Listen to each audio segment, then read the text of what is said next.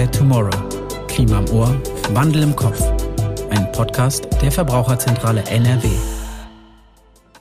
Hallo, schön, dass ihr wieder dabei seid. Ihr hört die fünfte Episode vom Energiepodcast des Projekts Energie 2020 Plus der Verbraucherzentrale NRW. Heute dreht sich bei uns alles um Dämmstoffe.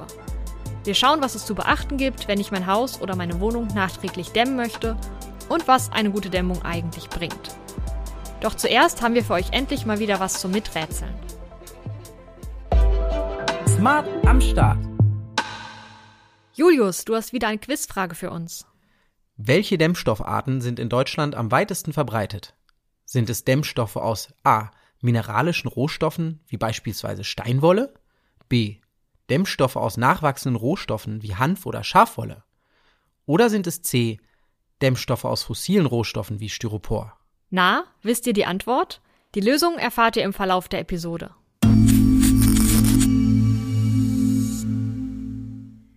Alles Wichtige in Sachen Dämmung lasse ich mir heute von meinem Kollegen Carsten Peters erklären.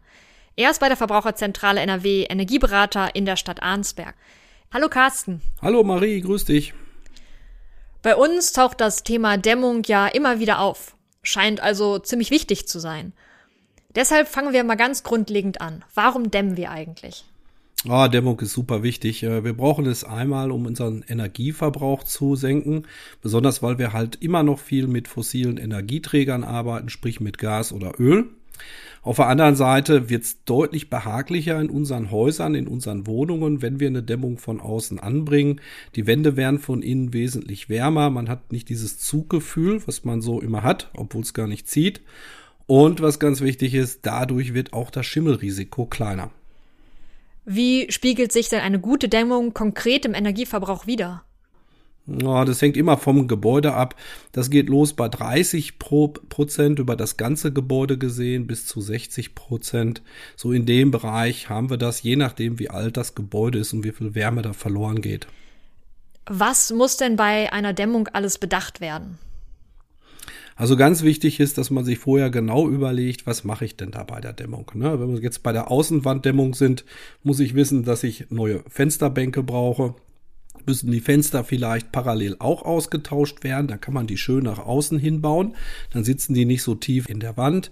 Ich muss gucken, ist mein Dach denn groß genug oben? Steht das genug über oder muss ich da auch noch etwas tun? Und vielleicht muss ich ein bisschen ums Haus herum ein bisschen buddeln, damit ich dann die Dämmung noch so einen halben Meter über die Kellerdecke nach unten noch gezogen kriege. Das mal so als grobe Dinge, die man da beachten sollte. Ansonsten wird's nicht so toll.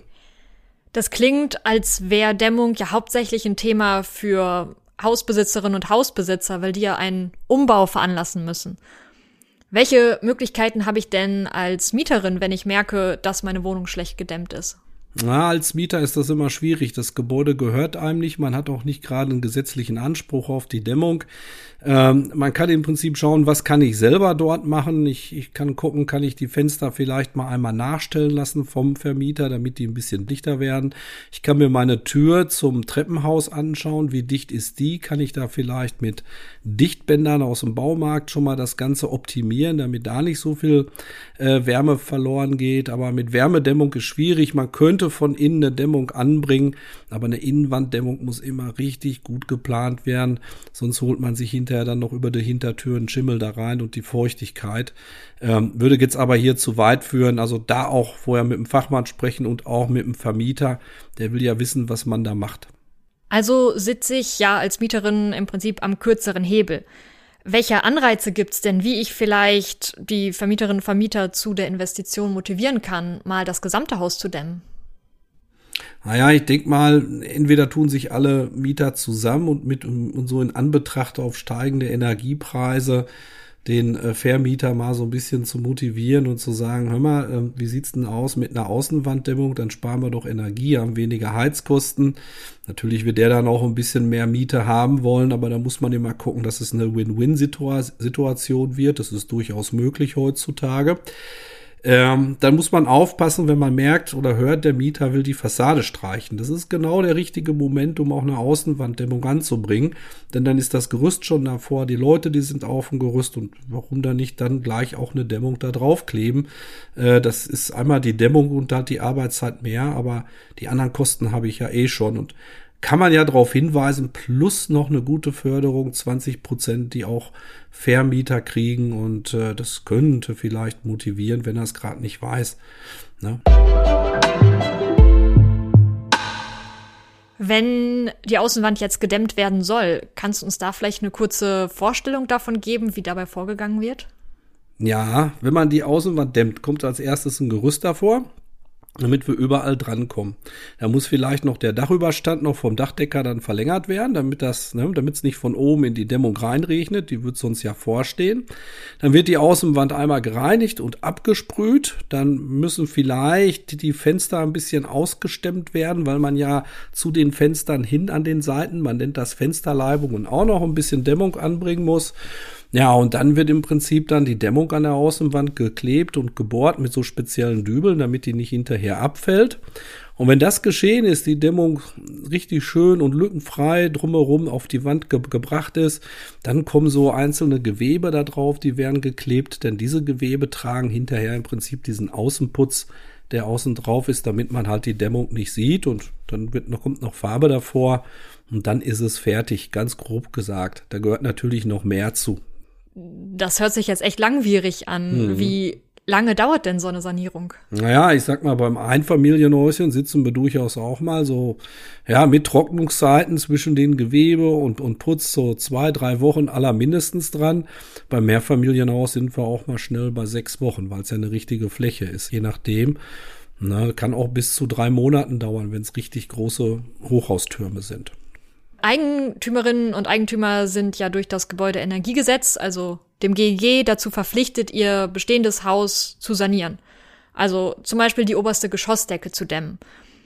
Spielt dabei hauptsächlich der Gedanke eine Rolle, den Energieverbrauch der Gebäude zu senken? Oder gab es in den letzten Jahren so viel Fortschritt in Sachen Dämmstoffe, dass alte Häuser halt einfach nicht mehr auf dem neuesten Stand sind?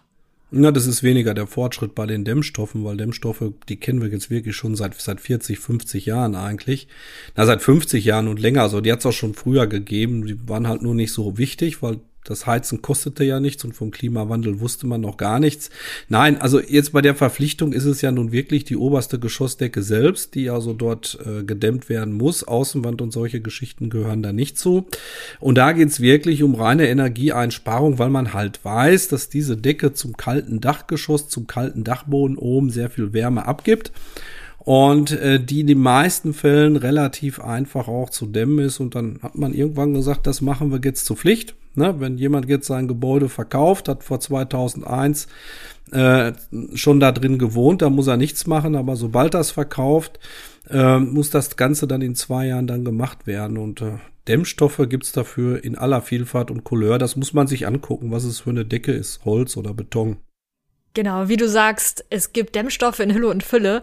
Äh, Christian hat uns in der letzten Episode ja schon seine Top 3 der nachhaltigen Dämmstoffe genannt. Was gibt's denn eigentlich für verschiedene Dämmstoffe und welcher Dämmstoff ist vielleicht dein Favorit?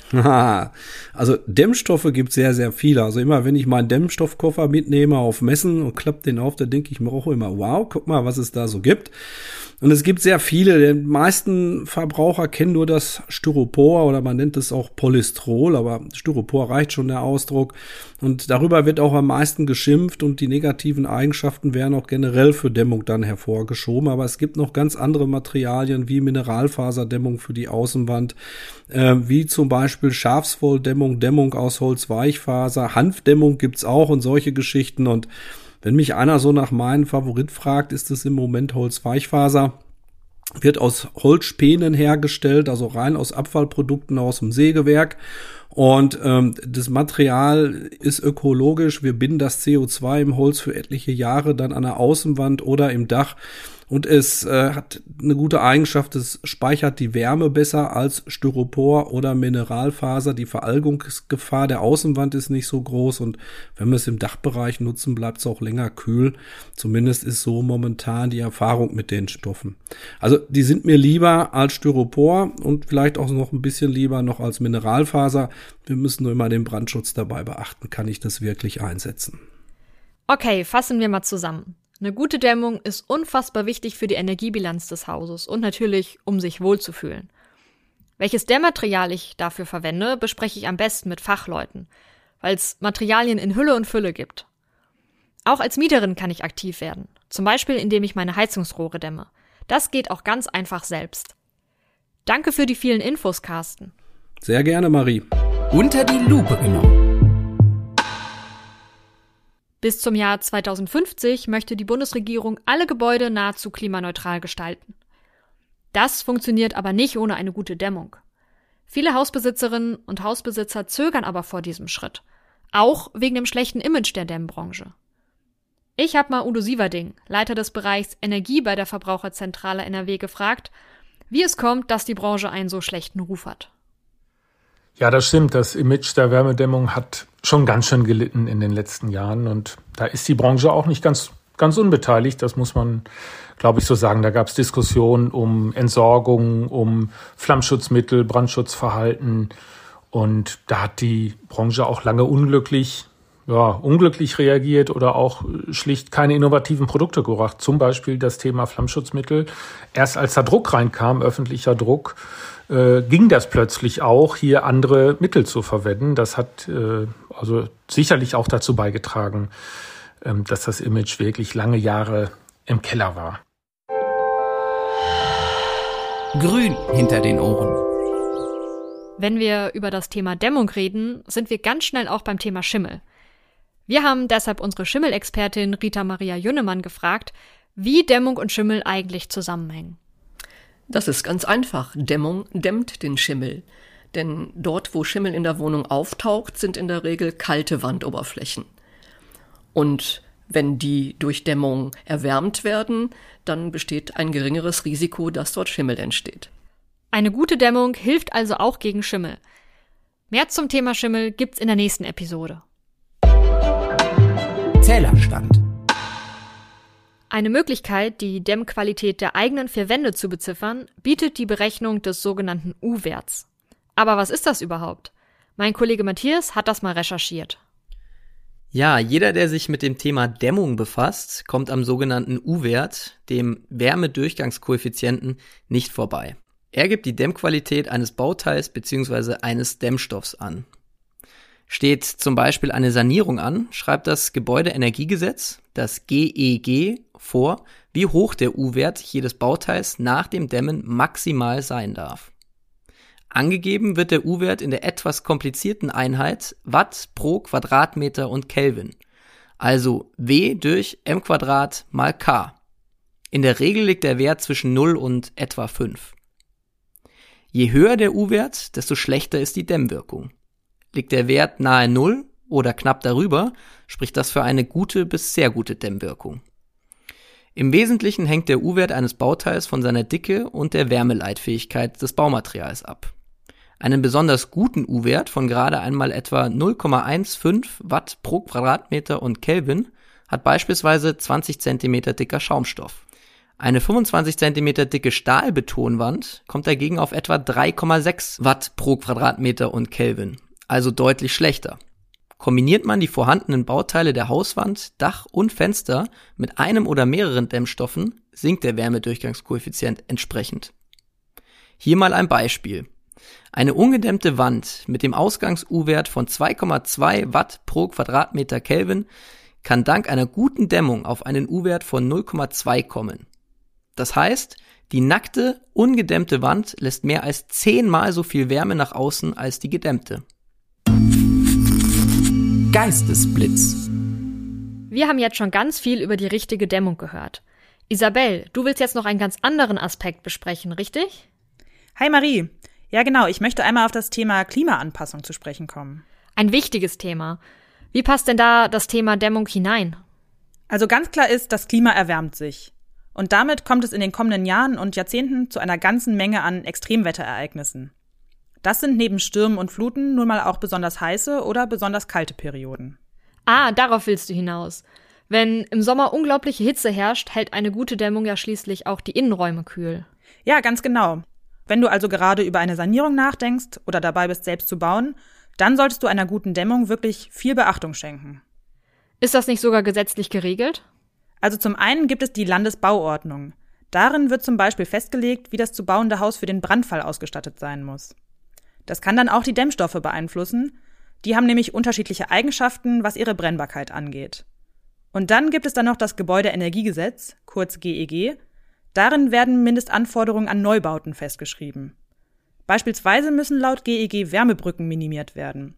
Das heißt, Stellen im Gebäude, die im Bauplan bis dato nicht so gut gedämmt sind, müssen verbessert werden. Aber immer nur nachträglich zu verbessern kann ja nicht der richtige Weg sein, oder? Absolut richtig. Deswegen sollte man sich beim Hausbau auch nicht nur an den Mindestanforderungen orientieren. Die können mit dem nächsten Gesetz nämlich schon längst wieder ganz anders aussehen. Und dann freut man sich, wenn man bei der ersten Planung schon nach KfW-Effizienzhausstandard oder zum Beispiel auch nach Passivhausstandard gebaut hat. Nicht schlecht. Ein so gut gedämmtes Haus sollte dann ja auch auf lange Sicht vor Temperaturextrem schützen. Danke dir für die Infos. Jetzt kommen wir nochmal zurück zur Frage, die wir uns am Anfang gestellt haben. Smart am Start. Am weitesten verbreitet sind in Deutschland mit 48 Prozent Dämmstoffe aus fossilen Rohstoffen. Dahinter folgen die Dämmstoffe aus mineralischen Rohstoffen mit 43 Prozent. Und anschließend, ganz zum Schluss, mit 9 Prozent die Dämmstoffe aus nachwachsenden Rohstoffen. Es gibt eine Vielzahl an unterschiedlichen Dämmstoffen, die wir in dieser Episode nicht alle beschreiben können. Wer einen Überblick bekommen möchte, kann sich mal unser Dämmory, also unser Gedächtnisspiel zum Thema Dämmen ansehen. Dort könnt ihr spielerisch die Vor- und Nachteile verschiedener Dämmmaterialien kennenlernen. Jetzt ist auf jeden Fall klar, dass ein gut gedämmtes Haus einen echten Unterschied macht beim Energieverbrauch. Gerade bei den derzeit steigenden Preisen für Öl und Gas lohnt es sich also über eine bessere Dämmung nachzudenken.